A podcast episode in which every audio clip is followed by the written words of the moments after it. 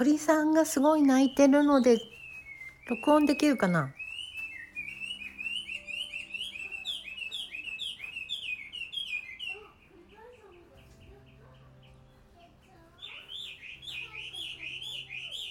こんな鳴き方する鳥さん知らないですよ私。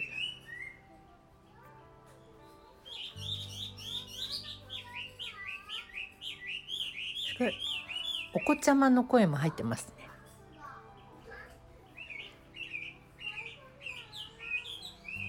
どこにいるんだろう？姿は見えない。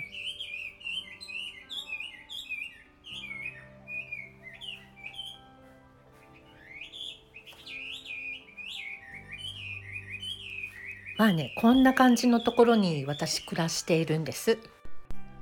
さて今日はまた映画の紹介をしたいと思います。本日紹介いたしますのは17歳のカルテという作品で1999年に作られた映画ですね。でこれはあの皆さんも結構見ていらっしゃるんじゃないかと思いますけどウィノナ・ライダーと、えー、アンジェリーナ・ジョリーが主演の何て言うんですかねこう女の子の映画っていうのかな。でこれ原題は「Girl, Interrupted」っていうタイトルがついていて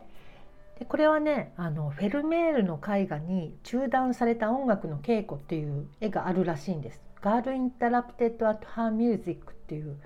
タイトルらしいんですけどここから取ってるみたいです。でこの映画はウィノナ・ライダーですね主演のウィノナが原作に惚れ込んで自分が買い取って制作したって書いてありますねウィキを読むと。ウィノナも自分自身がパーソナリティ境界性パーソナリティ障害だったことがあるそうです。確かに彼女はなんかもうちょっと触れると壊れてしまいそうななんかね脆い感じがすごく素敵な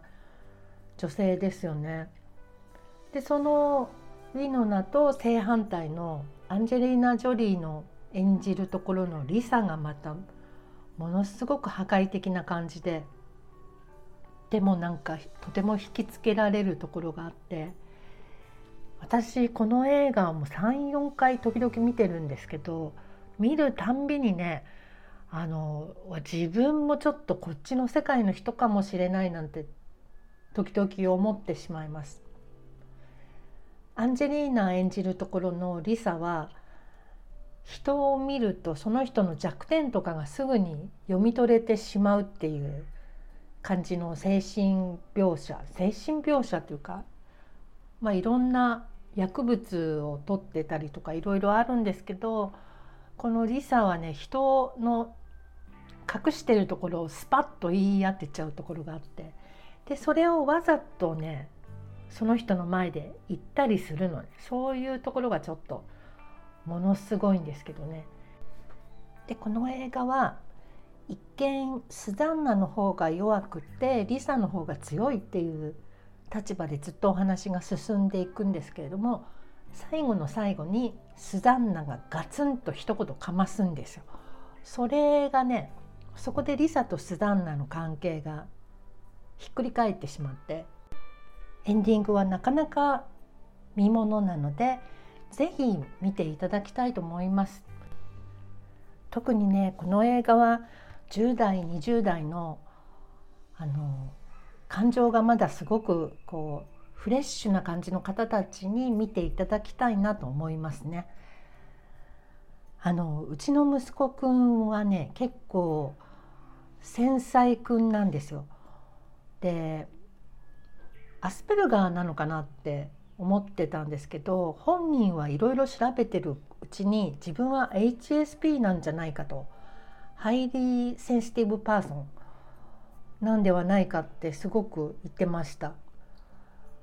でまあ彼もなかなか生きづらい人生を送ってはいるんですけれども、まあ、それなりにね彼なりに頑張っているしあの人よりマイナスに見えるところってみんなあるかもしれないけども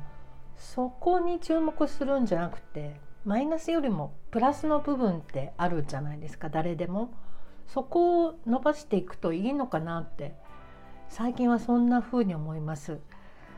あの HSP とかアスペルガーのことは多分私テーマのようなものなので人生のまたあのそのことも別の機会に語れたらいいなと思ってます。というわけで今日は17歳のカルテについてご紹介いたしました。またね